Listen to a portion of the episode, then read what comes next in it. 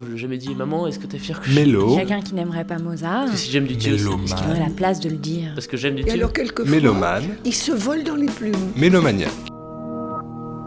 Le premier que j'avais découvert qui marchait très bien, c'était euh, le deuxième mouvement du, cinquième concerto pour piano de Beethoven, l'Empereur, qui était mis à l'envers et qui crée un nouveau morceau qui fonctionnait très très bien.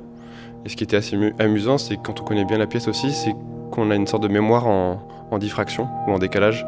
C'est-à-dire qu'on est toujours en train de se redire Ah oui, il y a ça, du coup il y a ça après, et puis en fait non, c'est ce qui vient de se passer. À chaque fois, j'avais la mémoire du morceau que j'étais prêt du coup quasiment prêt à chantonner, mais à chantonner euh, en étant toujours, avoir toujours raté le chantonnement quoi.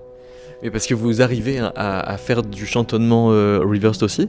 Alors non, mais mon cerveau, il me, en gros, j'arrive à retrouver une petite séquence mélodique ou rythmique qui me, qui me rappelle que c'est tel moment et que du coup il y avait ça qui arrivait après. Et à chaque fois qu'en fait j'ai cet éclat euh, où je me dis tiens c'est ça, je suis en train de me dire ah ben non c'est pas ça, c'est ce qui vient de se passer. Donc moi je le chantonne pas, mais c'est mon, j'ai ça dans l'esprit en fait. Mais est-ce que euh, vous envisagez euh, par conséquent d'écouter euh, tout Beethoven à l'envers maintenant?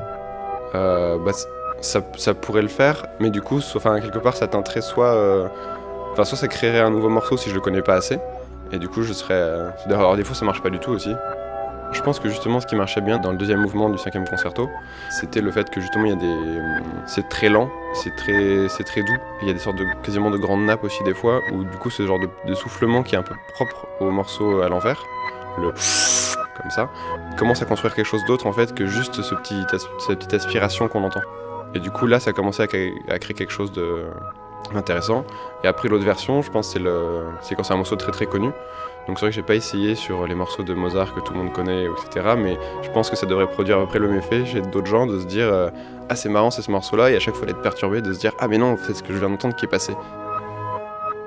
Du coup ça me fait associer sur autre chose, rejouer un peu quelque chose que qu'on a chez euh, dans la pratique de Steve Reich où quand il met le même la même euh, mélodie mais en, en décalé, il y a un nouveau son qui sort en fait de simplement ce décalage et du coup de cette nouveauté qui, sort. Après moi je cherche pas à entendre quelque chose qui aurait été mis par le compositeur et qu'on n'aurait pas qui serait indécelable, mais c'est plutôt euh, chercher la nouveauté ou une sorte de voilà de- en fait d'avoir un nouveau regard sur pour moi le même objet mais qui, qui change fondamentalement la façon dont on le voit. Non, dans un album de Kenny West, au début ils mettent le morceau à l'endroit et tout d'un coup ils commencent à le passer à l'envers et là ils rajoutent, la, euh, ils rajoutent une rythmique et ils commencent le, le rap. Du coup on a ce, ce rapport euh, endroit-envers euh, dans le morceau lui-même. C'est comme un palindrome. Euh, c'est comme un palindrome, sauf que le, dans, enfin, dans mes souvenirs, l'instru passe pas le, le parti qui est samplé, euh, qui est répété, passe pas l'endroit puis l'envers en boucle, mais c'est juste en gros une partie endroit puis l'envers plus long, qui fait que ça fait pas juste un endroit un envers, euh, ça fait pas une boucle comme ça. Quand euh, vous dites que en écoutant euh, à, l'envers, des fois euh, il y a un petit vacillement parce que vous repensez à la version à l'endroit, c'est donc ça, ça veut dire que écouter à l'envers, c'est écouter en même temps à l'endroit, c'est écouter deux fois la même musique en même temps. Bah, tout à fait, mais enfin ça je pense, bah, du coup ça joue beaucoup sur la, sur la mémoire et le fait que bah, je connaissais le morceau par cœur à la base. Oui, c'est un, jeu de mémoire, c'est-à-dire que c'est la mémoire qui est toujours piégée, qui se piège elle-même. Quelque part c'est l'ouïe et la mémoire qui se, qui se piègent l'une et l'autre. Ça me fait penser au sublime, qui est euh, un genre de piège de, de l'imagination et de la raison, où on imagine quelque chose qui est trop grand pour nous, et du coup on arrive à le, on arrive à le penser comme un tout, mais on n'arrive à le- pas le penser euh, jusqu'à l'ensemble de, de ses parties, parce que c'est l'infini, enfin justement on n'arrive pas à y accéder, et ça crée une sorte de- de- d'émotion, une sensation très très forte. Et il y aurait peut-être quelque chose comme ça, alors qui, du coup ce qui serait pas dans le sublime, parce que c'est pas forcément entre, enfin je sais pas si c'est entre l'imagination et la raison, mais du coup là ce serait entre la, sensation et la mémoire qu'on en a.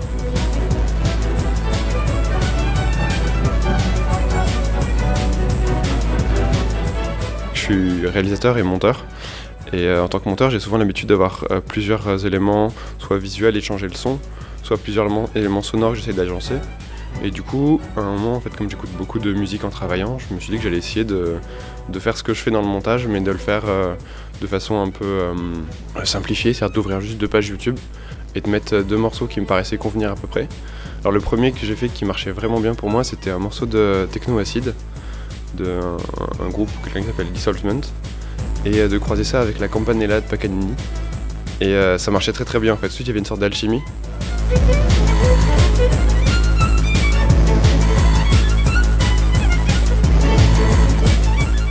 Mais est-ce que vous iriez jusqu'à dire qu'écouter plusieurs musiques à la fois, c'est mieux les écouter? Euh, non, je pense pas que ce soit mieux les écouter.